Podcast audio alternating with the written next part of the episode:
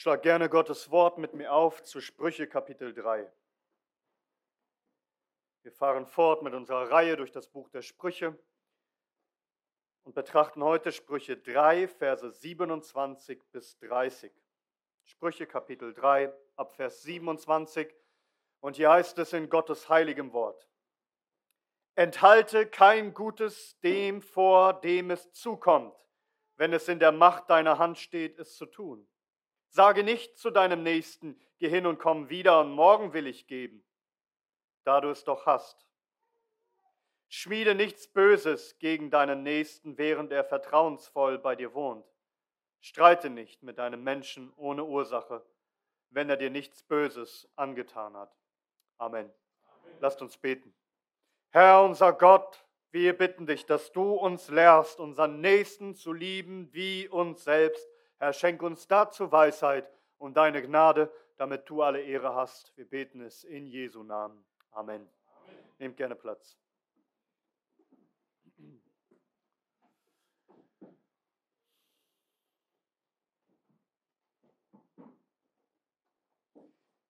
In diesem dritten Kapitel, aber auch in den Kapiteln zuvor, haben wir sehr viel gehört über die Weisheit und auch wie überaus kostbar, wie unfassbar wertvoll die Weisheit ist. Also was für ein gewaltiger Segen die Weisheit ist für jeden, der sie erlangt.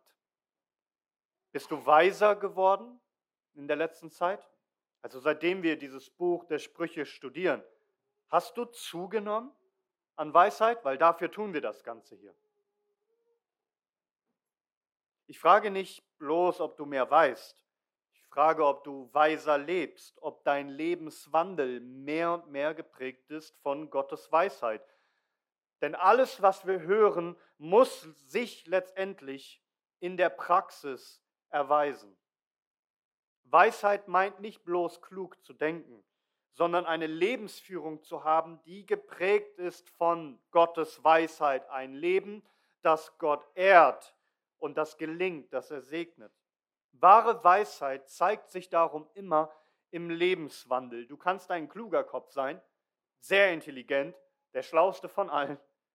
Du musst verstehen, dass das an sich keine Weisheit ist, wenn sich das nicht zeigt in deinem Lebenswandel. Und zwar vor allem im Umgang mit deinen Mitmenschen, mit deinem Nächsten. Woran erkennt man eigentlich, dass du weise bist? Vor allem daran, wie du lebst mit deinen Mitmenschen. Das behaupte ich nicht einfach, das sagt Gott uns in seinem Wort.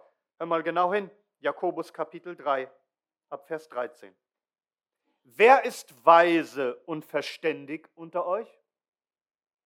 Er zeige es aus dem guten Wandel, seine Werke in Sanftmut der Weisheit. Wenn ihr aber bitteren Neid und Streitsucht in euren Herzen habt, so rühmt euch nicht und lügt nicht gegen die Wahrheit. Dies ist nicht die Weisheit, die von oben herabkommt, sondern eine irdische, sinnliche, teuflische. Denn wo Neid und Streitsucht ist, da ist Zerrüttung und jede schlechte Tat. Die Weisheit von oben aber ist erstens rein, dann friedsam, milde, folgsam, voll Barmherzigkeit und guter Früchte, unparteiisch, ungeheuchelt. Die Frucht der Gerechtigkeit in Frieden aber wird denen gesät, die Frieden stiften. Also Jakobus, er unterscheidet hier zwischen einer göttlichen und himmlischen Weisheit und auf der anderen Seite eine irdische, sinnliche, teuflische Weisheit, die zu unterscheiden ist, wie im Lebenswandel. Wahre Weisheit sieht man im Leben. Sie zeigt sich in deinem Umgang mit deinen Mitmenschen. Ist da Neid und Streit und Zerrüttung und jede schlechte Tat? Oder ist da Reinheit und, und Friedsamkeit und Milde und Folgsamkeit und, und volle Barmherzigkeit, gute Früchte und parteiisch sein und ungeheuchelt sein? Und, und die Frucht der Gerechtigkeit, die sich zeigt in Frieden und ein Friedenstifter zu sein. Wahre Weisheit sieht man insbesondere im Umgang mit deinen Mitmenschen. Und so fährt König Salomon nun fort und spricht genau dies an. Wie sollen wir umgehen mit unseren Mitmenschen? Wir hören nun lauter verneinte Befehle. Heute schauen wir uns diese vier an. Enthalte nicht, sage nicht, schmiede nicht und streite nicht. Erstens also, enthalte nicht oder verweigere nicht. Vers 27. Enthalte kein Gutes dem vor, dem es zukommt, wenn es in der Macht deiner Hand steht, es zu tun. Also, enthalte kein Gut oder verweigere nicht, das Gute denen zukommen zu lassen, denen es gebührt, denen es zukommt, wenn du doch geben kannst. Also wenn es in deiner Macht, in deiner Möglichkeit steht zu geben, so enthalte kein Gut dem vor, dem es zukommt. Wörtlich, der Besitzer davon ist, also dem es rechtmäßig gehört, dem es zusteht. Mit anderen Worten, es gibt Menschen in deinem Leben, denen schuldest du etwas Gutes. Menschen in deinem Leben, denen gewisse Dinge zustehen von dir. Und es gebührt ihnen, dass du ihnen dieses, diese bestimmte Sache, dieses Gut zukommen lässt, es ihnen gibst. Was ist das und, und, und wem gebührt das? Nun beginnen wir einmal in deinem engsten Kreis und arbeiten uns dann weiter fort. Denk zunächst einmal an deine Familie. Vielleicht hast du Frau und Kinder, Eltern, Geschwister, wie auch immer, deine Verwandten. Was kommt ihnen zu? Was für ein Gut. Nun, wir, wir lernen in der Heiligen Schrift, dass wir die Familie versorgen sollen. Hast du eine Bringschuld in Bezug auf deine Familie? Enthalte ihnen kein Gutes, wenn du ihnen doch etwas geben kannst. Es gibt Menschen, die sind von dir abhängig, deine Familie. Es heißt in 1 Timotheus 5, Vers 8, wenn aber jemand für die Seinen und besonders für die Hausgenossen nicht sorgt, so hat er den Glauben verleugnet und ist schlechter als ein Ungläubiger. So gerade als, als Ehemann, als Vater bist du dafür da, körperlich und auch seelisch zu versorgen, alles Gute zu geben, was ihnen zukommt. Ja, materielles, die Eltern den Kindern, aber auch wenn die Eltern alt geworden sind, die, die Kinder den Eltern. Aber nicht nur materielles Gut, sondern was sollst du deinen Familienmitgliedern, deinen Eltern zukommen lassen zum Beispiel? Ehre und Gehorsam und Unterordnung, aber auch Zeit und Aufmerksamkeit und Liebe und seelische Fürsorge. Du hast als Vater deinen, deiner Frau und deinen Kindern das Wort zu bringen. Also, setz dich einmal hin und überlege, wem kommt was zu für ein Gut in deiner Familie, in deiner Verwandtschaft. Dann denke aber auch zweitens an die Gemeinde, an die Hausgenossen des Glaubens. Auch hier haben wir Gutes zu geben. Auf der einen Seite den Arbeitern in der Gemeinde. 1. Timotheus 5, Vers 17, die Ältesten, die wohl vorstehen, lass doppelter Ehre für würdig erachtet werden, besonders die, die in Wort und Lehre arbeiten. Und wir lesen heute Abend dann noch in Galater 6, Vers 6, dass auch dies dort bestätigt wird. Und umgekehrt, die Pastoren haben eine, eine Bringschuld, eine Pflicht für die Gemeinde, die Fürsorge und das Wort, das wir zu bringen haben.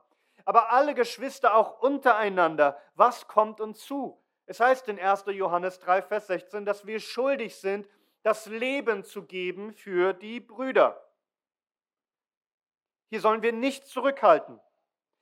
Was gebührt sich zu geben für die Geschwister, für die Gemeinde? Es heißt in Römer 12, Vers 13, an den Bedürfnissen der Heiligen nehmt teil, nach Gastfreundschaft trachtet. Oder denkt drittens, falls du Chef sein solltest und vielleicht Arbeiter unter dir hast, das Gesetz verlangt in 5. Mose 24, Vers 15, an seinem Tag sollst du ihm seinen Lohn geben. Und die Sonne soll nicht darüber untergehen, denn er ist bedürftig und er sehnt sich danach, damit er nicht gegen dich zum Herrn schreie und Sünde an dir sei. Also der Arbeitgeber, was hat er für eine Pflicht zu geben? Nicht die Schwachen auszunutzen und nicht einfach Menschen Arbeiten erledigen zu lassen, ohne zu geben und ohne zu versorgen. Denke viertens an Freunde oder Nachbarn oder Arbeitskollegen, einfach die generell die Menschen in deinem Umfeld. Wem solltest du eine Hilfe sein? Ob das ein, ein Werkzeug ist, das du ausleihen kannst, wenn du es nun mal hast? Oder ob das eine helfende Hand ist. Wenn es in deiner Macht steht, sei niemandem etwas schuldig. Und auch wenn es darum geht, dir etwas zu leihen oder zu borgen, schulde doch niemandem etwas. Wenn du etwas geliehen hast, gib es zurück. Psalm 37, Vers 21. Der Gottlose borgt und gibt nicht zurück. Der Gerechte aber ist gnädig und gibt. Gib jedem, was ihm zukommt.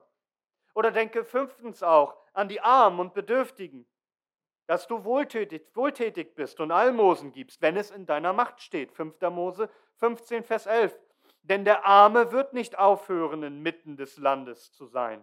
Darum gebiete ich dir und spreche, du sollst deinem Bruder, deinem Bedürftigen und deinem Armen in deinem Land deine Hand weit öffnen. Oder Sprüche 22, Vers 9. Wer gütigen Auges ist, der wird gesegnet werden, denn er gibt dem Geringen von seinem Brot. Wo hast du hier zu geben? Wo hast du hier Macht und Möglichkeit zu geben?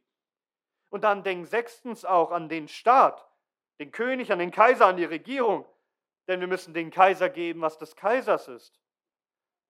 Es heißt in Römer 13, ab Vers 7, gibt allen, was ihnen gebührt. Die Steuer, dem die Steuer, den Zoll, dem der Zoll, Furcht, dem die Furcht, die Ehre, dem die Ehre gebührt. Seid niemand irgendetwas schuldig, als nur einander zu lieben, denn wer den anderen liebt, hat das Gesetz erfüllt. Oder denke siebtens noch an die Gottlosen. Haben wir hier nicht eine geistliche Bringschuld? Haben wir nicht etwas, ein Gut, das wir weitergeben müssen? Denn von all den Gütern, von all dem Gut, das du hast, ist dies nicht das größte und höchste und kostbarste Gut, das Evangelium? Paulus sagt in Römer 1, dass er sowohl von den Griechen als auch den Barbaren, den Weisen und den Unverständigen, dass er ihnen gegenüber ein Schuldner ist, ihnen das Evangelium zu bringen. Nun sind wir nicht der Apostel der Nation, wie, wie Paulus es war, aber sind wir nicht auch schuldig in Bezug auf diese verlorene Welt, die untergeht, ihnen Salz und Licht zu sein und ihnen das Evangelium zu bringen? Haben wir nicht diesen Auftrag? Wenn es in deiner Macht steht, in deiner Möglichkeit, es zu tun, dann gib. Sei niemanden irgendetwas schuldig. Also überleg einmal gründlich. Wem kommt was von dir zu? Setz dich hin. Überleg ganz genau. Weisheit bedeutet, das richtig einschätzen zu können. Wem sollte ich was geben? Was steht in meiner Macht? Was kann ich tun? Was ist meine Pflicht? Und wenn du es tun kannst und tust es doch nicht, sündigst du. Jakobus 4, Vers 17. Wer nun weiß, Gutes zu tun und tut es nicht, dem ist es Sünde. Also Unterlassungs. Schuld, Unterlassungssünde. Weisheit zeigt sich darin, dass du verstehst, was du hast, es weise einzusetzen, da wo du auch sollst. Du bist nicht für alle verantwortlich, aber Gott hat dich hingestellt an einem bestimmten Ort mit bestimmten Menschen, denen du das Gute nicht enthalten und nicht verweigern sollst. Was wirst du praktisch tun in diesem Punkt? Und wo musst du Buße tun? Wo du nicht gibst, was du geben solltest. Und wie gesagt, hier geht es nicht nur um materielles Gut, sondern auch um Ehre, um Anerkennung, um Unterordnung, um Gehorsam und all diese Dinge. Liebe und Hingabe und Fürsorge. Arbeite mit den Predigten, die du hörst, dass du dich hinsetzt und gut überlegst, ob du denjenigen, den du geben solltest, wirklich das Gut gibst, obwohl es vielleicht doch in deiner Macht steht, du es nicht tust. Tue Buße kehre um, lass dich heiligen. Die zwei, diese, dieser zweite verneinte Befehl, der uns hier genannt wird, ist dem ersten ja ganz ähnlich, nämlich sage nicht, Vers 28. Sage nicht zu deinem Nächsten, geh hin und komm wieder und morgen will ich dir geben, da du es doch hast. Also ganz ähnlich wie die erste Aufforderung. Also kommt ein Nächster, dein Mitmensch zu dir und, und sagt, kannst du mir bitte etwas geben? Dann sollst du nicht sagen, geh weg, komm morgen wieder und dann will ich mal schauen, ob ich dir geben kann. Wenn du es doch hast, wenn dein Nächster es jetzt braucht, so gib ihn sogleich. Schlage ihm die Bitte nicht aus, indem du ihn auf morgen vertröstest, wenn du heute geben kannst. Und darum ist es ein biblisches Sprichwort. Was du heute kannst besorgen, das verschiebe nicht auf morgen. Weisheit bedeutet, dass wir, wenn wir können, wenn wir die Möglichkeit haben, gleich geben und gleich helfen. Wenn wir es nicht tun, wenn wir unseren Nächsten abwimmeln wollen, ungern, zögerlich helfen, äh, nicht helfen, also zögerlich nur helfen und, und nicht helfen wollen, dann ist das ein Zeichen von Mangel an Nächstenliebe in unserem Herzen. Es geht nicht um Fälle, wo du nicht helfen kannst. Manche haben auch ein schlechtes Gewissen, was man ihnen einredet, weil, weil man ihn irgendwie einreden will, du hättest doch helfen müssen oder du musst das noch machen und das noch und das noch. Nein, es geht hier um Fälle, wo du helfen kannst und helfen solltest, aber du jemanden einfach nur vertröstest auf morgen, weil du ihnen in dem Moment nicht helfen kannst. Dass du es lieber verschiebst, lieber eine Ausrede suchst und in Wirklichkeit liegt es daran, dass du keine Lust hast, dass du deinen Nächsten nicht wirklich liebst. Du sollst nicht bloß reden, du sollst nicht bloß erzählen und jemanden vertrösten, du sollst handeln, wenn du handeln kannst. Sprüche 21, Vers 26. Den ganzen Tag begehrt und begehrt man, aber der Gerechte gibt und hält nicht zurück. Man gibt und hält nicht zurück.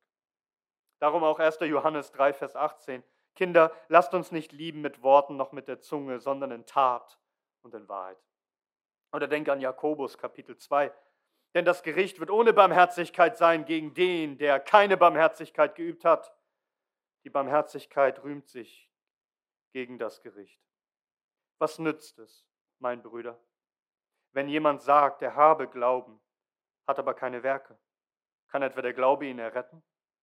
Wenn aber ein Bruder oder eine Schwester nackt ist und der täglichen Nahrung entbehrt, wenn jemand von euch spricht, aber zu ihnen, geh hin in Frieden, wärmt euch und sättigt euch, ihr gebt ihnen aber nicht das für den Leib Notwendige, was nützt es?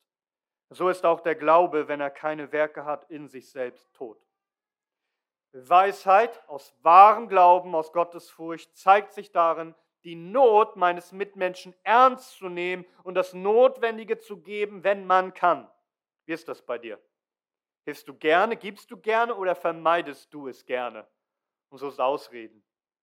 Bist du ein Beistand, der sofort hilft, wenn du kannst? Weisheit zeigt sich darin, dass man weise umgeht mit dem, was man hat und was man kann und mit der Zeit, dass man möglichst gibt, wenn es möglich ist. Drittens nun, schmiede nicht. Vers 29. Schmiede nichts Böses gegen deinen Nächsten, während er vertrauensvoll bei dir wohnt. Also die Weisheit, sie spricht auch deine Gedanken an, auch die geheimen Dinge, die verborgenen Gedanken, die du dir machst. Wir sollen nichts Böses schmieden. Das heißt, wir sollen nichts Böses im Sinn haben gegen unseren Nächsten. Wir sollen uns nichts Gemeines, nichts Schädliches, nichts Schändliches ausdenken, keine bösen Pläne machen gegen unseren Nächsten. Also keine Intrigen spinnen, keine Fallen sich ausdenken und aufstellen gegen unseren Nächsten. Schmiede keine Waffe gegen deinen Nächsten, vielleicht in dem Feuer des Neides, in dem Feuer der Eifersucht, in dem Feuer der Wut und des Ärgers über deinen Nächsten. Salomo spricht hier von Menschen, insbesondere die vertrauensvoll bei dir wohnen. Die sollten eigentlich sorglos bei dir wohnen, sich zurecht in Sicherheit wiegen. Also Menschen, die dir vertrauen. Die sollen nichts und rein gar nichts Übles von dir erwarten müssen. Du sollst nicht gegen solche Menschen, die doch vertrauensvoll bei dir wohnen, heimtückisch, hinterhältig, hinterlistig, irgendwelche bösen Pläne haben, dass du etwas tust gegen jemanden, der doch eigentlich dein enger Freund sein soll. Führst du etwas Böses im Schilde? Das soll es niemals bei dir geben. Doch, es wird ja hier angesprochen, anscheinend stehen wir in der Gefahr. Und hier siehst du mal, wie, wie verdorben unser Herz ist wie bösartig wir sein können. Dass die Menschen, die bei uns wohnen, unsere allerliebsten, dass wir gewarnt werden davor, nicht Böses gegen sie zu schmieden? Die Menschen, die bei dir wohnen, dein Ehepartner, Kinder oder Eltern oder andere Familienmitglieder oder lass es Nachbarn sein, Menschen, die ganz eng bei dir wohnen, die nichts Übles von dir erwarten, deine engsten Freunde oder Geschwister aus der Gemeinde die an deiner Seite sind. Die sollen nichts Böses ahnen. Die vertrauen dir doch. Sie denken, der, der oder sie meint es doch gut mit mir. Ich würde gar nicht auf die Idee kommen, dass der oder sie irgendwas Böses gegen mich plant. Eine Frau mag, oder andersrum ein Mann, mag Pläne schmieden, den Ehepartner zu verlassen. Böse Gedanken zu schmieden im Herzen. Oder den Partner sogar zu betrügen. Dieses Vertrauen, das man hat, so zu missbrauchen, zu hintergehen, anzulügen. Oder ein Vater oder Mutter Böses im Herzen gegen das eigene Kind, das in Sicherheit bei dir wohnen sollte? Oder Kinder, die Pläne schmieden, vielleicht sich was ausdenken, um die Eltern zu belügen, zu hintergehen und irgendwie zu täuschen. Oder Pläne im Herzen gegen die Geschwister aus der Gemeinde, also irgendwie gegen sie vorzugehen und ihnen was auszuwischen, anstatt die Dinge mit ihnen zu klären in Frieden? Sie vielleicht bewusst schlecht dastehen zu lassen und, und über sie zu lästern? Oder, oder Glaubensgeschwister, zu manipulieren und sie irgendwie auszunutzen für deinen Vorteil. Und wir könnten ja jetzt die Liste unendlich weiterschreiben Wir Menschen sind so verdorben, dass wir selbst nicht davor zurückschrecken, die Menschen, die uns am nächsten stehen, die uns am liebsten sein sollten, dass wir genug Potenzial haben in uns, dass sie nicht sicher sind bei uns. Christus sagt, Matthäus 15, denn aus dem Herzen kommen hervor böse Gedanken, Mord, Ehebruch, Hurerei, Dieberei, falsche Zeugnisse, Lästerung. Diese Dinge sind es, die den Menschen verunreinigen. Wo schmiedest du böse Gedanken? Wo kommen sie auf? Wo ist da Neid oder Verachtung oder Bitterkeit? Wo ist da Misstrauen und darum die Versuchung, so Böses zu denken? Und vielleicht sieht das auch niemand. Vielleicht hältst du das gut zurück. Aber was wird dort in der Schmiede deines Herzens geschmiedet? An bösartigen Gedanken, die du duldest und jeden Tag weiter schmiedest und nicht aufhörst. Weisheit heißt, dass du lernst, dein Herz, deine Gedanken zu bewahren und im Griff zu haben, selbst beherrscht zu werden und unschuldig und rein bist in deinem Denken gegen deinen Nächsten. Das macht doch gerade die Liebe aus. Die Liebe ist langmütig, sie ist gütig, aber da heißt es auch, sie sucht nicht das ihre, sie lässt sich nicht erbittern, sie rechnet das Böse nicht zu. Aber wenn diese Liebe in deiner, in deiner Torheit, wenn du diese Liebe erkalten lässt, dann wirst du sehen, was plötzlich für böse Gedanken in deinem Herzen aufkommen können, mit denen du vielleicht gar nicht gerechnet hast. Und es zeigt sich in einem bösen Umgang, in dem du deine bösen Pläne, die du geschmiedet hast, auch umsetzt. Es heißt in Römer 13, Vers 10, die Liebe tut dem Nächsten nichts Böses. Der ist also weise, dem man wirklich vertrauen kann, der nichts Böses im Sinn hat, Weisheit heißt in erster Linie Gott zu fürchten und darum auch nicht im Verborgenen, auch nicht im Geheimen, auch nicht hinter dem Rücken anderer Böses zu planen, sondern immer das Beste zu suchen für meinen Nächsten. Das ist wahre Weisheit. Darum hast du ein gutes Verhältnis schon allein in deinen Gedanken mit deinen Nächsten? Wie denkst du in Bezug auf die Menschen, die dir am nächsten sind? Denn was bringt es, vielleicht am Sonntag irgendwie heile Familie zu spielen und doch im ha zu Hause alleine hast du böse Gedanken. Und vielleicht hast du nicht nur die Gedanken, sondern aus deinem Herzen heraus kommen böse Gedanken. Und wie äußert sich das? Du bist giftig, du bist gemein, du bist fies, du hast Böses im Sinn. Tu Buße. Die Weisheit Gottes ruft dir zu, tu Buße. Denn das, was du tust, ist irdisch, es ist teuflisch, es ist fleischlich. Das ist, was Jakobus uns sagt. Weisheit führt zu Frieden zu Hause mit den Menschen, die vertrauensvoll bei dir sind. Was wirst du praktisch tun? Wo wirst du Buße tun? Wo kehrst du um? Wo musst du umdenken und Dinge ändern in deinem Leben, dass dein Leben mit deinen Mitmenschen geprägt ist von himmlischer Weisheit. Und das führt uns zu unserem letzten Punkt. Streite nicht, Vers 30. Streite nicht mit, deinen, mit einem Menschen ohne Ursache, wenn er dir nichts Böses angetan hat. Weisheit bedeutet Selbstbeherrschung zu haben und nicht ein streitsüchtiger Mensch zu sein, der einfach gerne immer mit Menschen streitet. Und das sagt uns Salomo, obwohl es keine Ursache gibt. Und wie oft passiert das, gerade in Familien, gerade mit vertrauten Menschen in den eigenen vier Wänden? Eigentlich gibt es gar keine Ursache, sich zu fetzen, sich anzuklagen, sich anzukeifen, sich anzuschreien. Und meistens sind das eigentlich lächerliche Kleinigkeiten, eigentlich ist da gar nichts. Es mag vielleicht einen Anlass geben, aber dieser Anlass ist so, eine, so winzig, dass er in Wirklichkeit keine angemessene Ursache ist für einen Streit. Das sieht man häufig bei Kindern, oder? Die schlagen sich förmlich die Köpfe ein, denkst du, die fetzen sich. So ein heftiger Streit, was ist da wohl los? Beide sind am Heulen. Was ist denn passiert? Und eigentlich war da gar nichts. Nichts. Es gab vielleicht einen Anlass, aber keine gerechtfertigte Ursache für so einen Streit. So. Und wie oft ist das bei uns Erwachsenen genauso? Wenn wir ehrlich sind?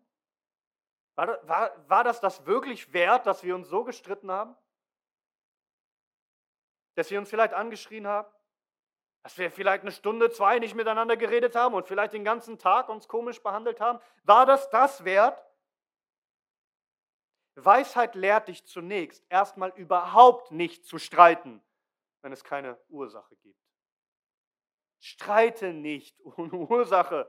Also hier geht es um persönlichen Streit, aber auch, wenn wir reden von Rechtsstreit. Also sei kein Mensch, der streiten muss, obwohl dir jemand nichts Böses angetan hat, obwohl dir jemand keinen wirklichen Schaden zugefügt hat, dann streite nicht. So wie du dich nicht trauen würdest, ohne rechtmäßigen Grund vor Gericht zu ziehen und jemanden anzuklagen, so wage es nicht zu streiten, im Persönlichen schon, nicht zu streiten, wenn du keine Ursache hast. Wenn man das nicht bringen könnte vor Gottes Gericht. Hör auf, ein Streithahn zu sein, der sich ständig streiten muss, ohne wirkliche Ursache, und sei nicht jemand, der Streit provoziert.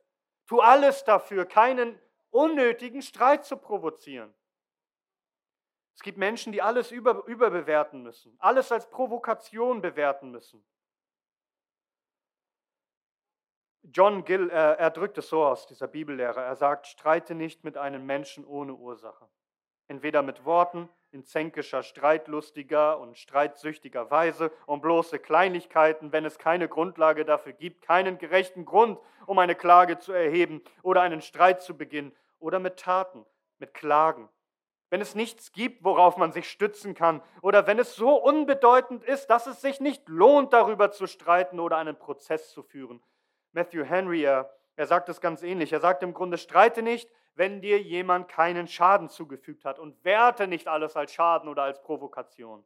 Und, und das ist auch wichtig, belästige deinen Nächsten nicht mit leichtsinnigen Anklagen und Anschuldigungen, Verdächtigungen, wenn dir nicht wirklich Schaden zugefügt wurde.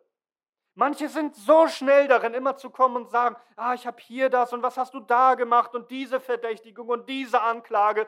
Und wenn du das genauer untersuchst, ist es einfach nur dein die Tatsache, dass du so dünnhäutig bist und alles werten musst als Angriff. Wenn die Dinge eigentlich nicht der Rede wert sind, dann belästige bitte Menschen nicht damit. Komm klar. Und du kannst auch Dinge übersehen. Du kannst auch Dinge tatsächlich wegstecken. Streite dich nicht. Und streite dich erst recht nicht, wenn du das erstmal freundlich und friedlich klären kannst. Matthew Henry sagt, der Rechtsstreit muss die letzte Option sein. Also wenn du alles in deiner Macht Stehende getan hast, den Frieden zu suchen, bist du jemand, der sich schnell streitet? Die Bibel hat viel dazu zu sagen. Bleiben wir mal im Buch der Sprüche. Da ist der Sprüche, Vers 17, äh, Kapitel 17, Vers 14. Der Anfang eines Zankes ist wie die Entfesselung von Wasser. So lass den Streit, ehe es heftig wird. Lass es doch. Sprüche 18, Vers 6. Die Lippen des Toren geraten in Streit, weil er immer so viel redet und immer dieses und jenes noch zu sagen hat. Die Lippen des Tores geraten in Streit und sein Mund ruft nach Schlägen. Man, man provoziert förmlich den Streit, man ruft danach. Sprüche 25, Verse 8 bis 10. Geh nicht eilig aus zu einem Rechtsstreit, damit am Ende davon nicht fraglich werde, was du zu tun hast, wenn dein Nächster dich beschämt. Führe deinen eigenen Rechtsstreit mit deinem Nächsten, aber enthülle nicht die Geheimnisse eines anderen, damit dich nicht, damit dich nicht schmähe, wer es hört, und dein übler Ruf nicht mehr weiche. Sprüche 20, Vers 3. Ehre ist es dem Mann, vom Streit abzustehen, aber jeder Narr stürzt sich hinein. Sprüche 22, Vers 10. Treibe den Spötter fort, so geht der Zank hinaus und Streit und Schande hören auf. Und auch übrigens sich in fremden Streit einzumischen. Dazu hat, die, hat das Buch der Sprüche was zu sagen, Sprüche 26, Vers 17. Der ergreift einen Hund bei den Ohren, wer vorbeigeht, sich über einen Streit ereifert, der ihn nichts angeht. Sprüche 26, Vers 21. Kohle zur Glut und Holz zum Feuer und ein zänkischer Mann zum Schüren des Streites. Sprüche 29, Vers 22. Ein zorniger Mann erregt Zank und ein hitziger ist reich an Übertretung. Und noch Sprüche 30, Vers 33. Denn das Pressen der Milch ergibt Butter und das Pressen der Nase ergibt Blut und das Pressen des Zorns ergibt Streit. Wie schaut es aus bei dir? Streitest du viel? Und wir sagen ja, man muss erstmal vor seiner Haustür kehren. Deshalb fangen wir an bei deiner Familie. Streitest du viel? Warum? Hast du wirklich Ursache? Äh, ist das wirklich gerechtfertigt, dass du jetzt so streitest und laut wirst und unfreundlich wirst, zänkisch bist? Und dann denk weiter. Mit welchen Menschen hast du zu tun? Ist das gerechtfertigt? Gibt es wirklich eine Ursache? Hast du versucht, vorher Frieden zu stiften, bevor du streiten musstest vielleicht? Es gibt einen Punkt, wo man streiten sollte. Es gibt manche Ursachen. Aber wie sieht es bei dir aus, bei den Streitigkeiten, die du führst? Lebst du im Streit, wo es nicht nötig ist? Und was wirst du dagegen tun? Wo tust du Buße? Bei wem musst du dich heute entschuldigen und um Vergebung bitten? Zu wem musst du kommen? deine Beziehung ändern? Und hast du Weisheit wirklich zu unterscheiden? Also Weisheit, wir haben heute gelernt, Gutes allen zu geben, denen es zusteht. Hilfe nicht zu verweigern. Also deinen Nächsten zu lieben wie dich selbst, weil du wünschst dir gleich Hilfe. Und, und nichts Böses zu schmieden in deinem Herzen gegenüber denen, vor allem denen, die vertrauensvoll bei dir wohnen. Und bist du weise, dass du lernst, nicht zu streiten, wenn es eigentlich keine Ursache gibt? und dir eigentlich kein Schaden zugefügt wurde? Hast du diese Weisheit? Das alles, diese Weisheit zu leben, dass unser Leben verändert wird, das können wir nur tun, weil der Herr es mit uns getan hat. Denke einmal daran, wie der Herr dein Gott dich behandelt. Gibt er dir nicht alles, was du brauchst und schickt dich nicht weg? Könnte er nicht zu Recht alles Böse gegen dich schmieden? Und gegen dich mit Ursache? Ursachen genug gegen dich streiten und dich für immer verdammen. Doch wie gnädig ist er mit dir. Warum? Weil Christus, der nur Gutes getan hat, er kam, auf dass man gegen ihn streiten soll, ohne Ursache. Er hat niemals gegen den, die vertrauensvoll bei ihm wohnten, Böses geschmiedet. Ganz im Gegenteil, der, der bei ihm wohnte, der zum engsten Kreis gehörte, Judas, oh, was für heimtückische, böse Pläne hat er geschmiedet.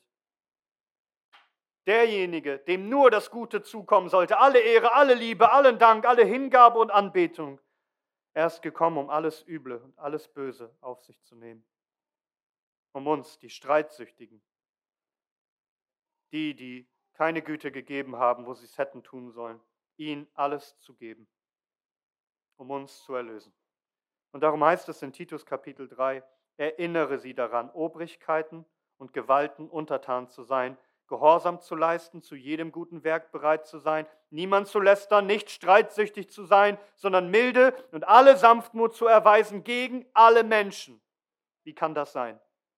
Milde zu erweisen gegenüber allen Menschen. Wie kann das sein? Denn einst waren auch wir unverständig und ungehorsam und irregehend und dienten mancherlei Begierden und Vergnügungen und führten ein Leben in Bosheit und Neid, verhasst, einander hassend. So waren wir alle.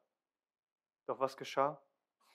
Dann erschien die Güte und die Menschenliebe unseres Heiland Gottes Und er errettete uns nicht aus Werken, die wir in Gerechtigkeit vollbracht hätten, sondern nach seiner Barmherzigkeit.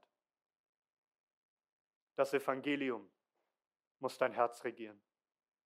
Dann wirst du in dieser Weisheit so leben können, wie Gott es dich lehrt. Was wirst du heute tun? Wo tust du Buße? Alles zur Ehre dessen, der für uns gestorben ist und der uns erlöst hat.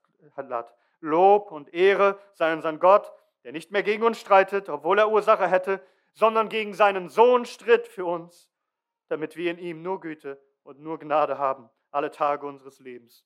Gelobt sei seine Barmherzigkeit von Ewigkeit zu Ewigkeit. Amen.